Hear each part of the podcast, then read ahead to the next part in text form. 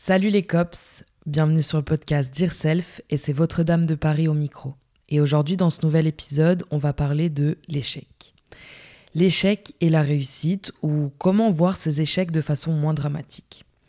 Donc pour commencer, je vais vous parler de la définition de l'échec. Donc l'échec c'est un nom masculin et un adjectif. Et il y a deux façons de définir l'échec. La première, c'est par le jeu de l'échec. Donc c'est la situation du roi ou de la reine qui se trouve sur une case battue par une pièce de l'adversaire.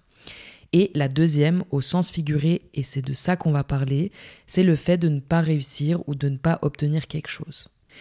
Donc par définition, l'échec, il parle aussi de la réussite, puisque c'est le fait de ne pas réussir quelque chose. Forcément que cela va engendrer un sentiment d'insatisfaction et quelque chose de pas très agréable parce que quand on essaye de réussir quelque chose, on aimerait bien que ça marche. Et souvent, il y a la patience qui rentre en jeu parce que on aimerait bien que ça marche du premier coup. Maintenant, si on parle de la réussite, par définition, c'est avoir une heureuse issue. Mais pourquoi est-ce qu'on part du principe que l'échec, il peut pas entraîner une heureuse issue? Au final, si on revient à l'image du chemin qu'on parcourt, et si cette fois vous mettez des portes fermées à clé aux intersections et que vous devez avoir la clé pour ouvrir soit la porte réussite ou alors soit la porte échec. Pour moi, ça ne veut pas dire que si vous en ouvrez une, même si c'est pas celle qui était le plus souhaitée, ça trace la suite. Parce que si vous ouvrez une fois, deux fois, trois fois, peut-être quatre fois la porte échec, c'est pas dit que la cinquième soit forcément l'échec. Là, on parle surtout de persévérance. Ok. Maintenant, si on revient aux sentiments ressentis en cas d'échec, généralement, c'est des sentiments assez négatifs. La faible estime, on se on se dévalorise de ouf. Et au contraire, la réussite, c'est plutôt une bonne estime de soi, de la fierté. Quand on parle d'échec, soyez gentil avec vous, encore une fois, parce que vous n'auriez pas été aussi dur avec une personne chère à votre cœur, alors soyez indulgent avec vos échecs. Moi, je vous conseille de les chérir parce qu'il ne faut pas avoir peur d'échouer. Par contre, c'est important de s'écouter et vivre le truc s'il y a des choses à process parce que c'est pas du tout sain d'enfuir tout ça. Et il faut savoir savourer la réussite, mais aussi accuser le coup de l'échec. Et toujours cette notion d'être son propre meilleur ami. On a souvent tendance à penser que l'échec c'est la fin, mais c'est pas une fin en soi.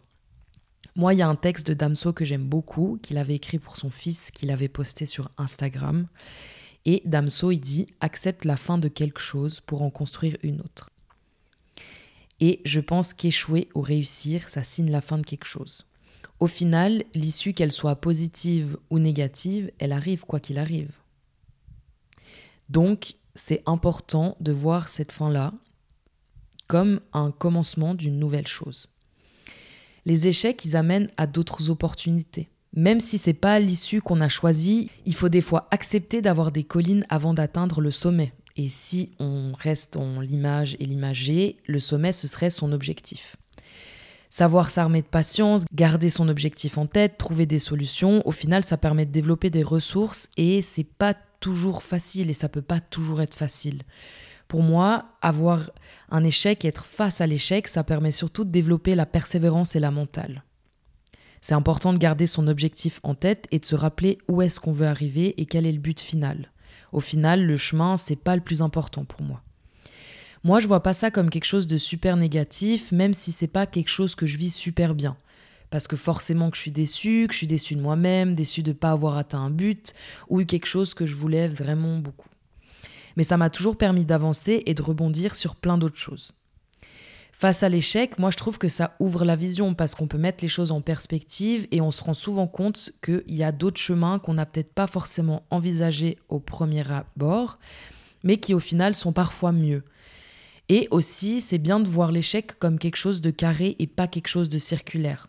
C'est vous qui décidez de pousser le cube sur la face que vous voulez et c'est pas l'inverse, c'est vous le maître du jeu.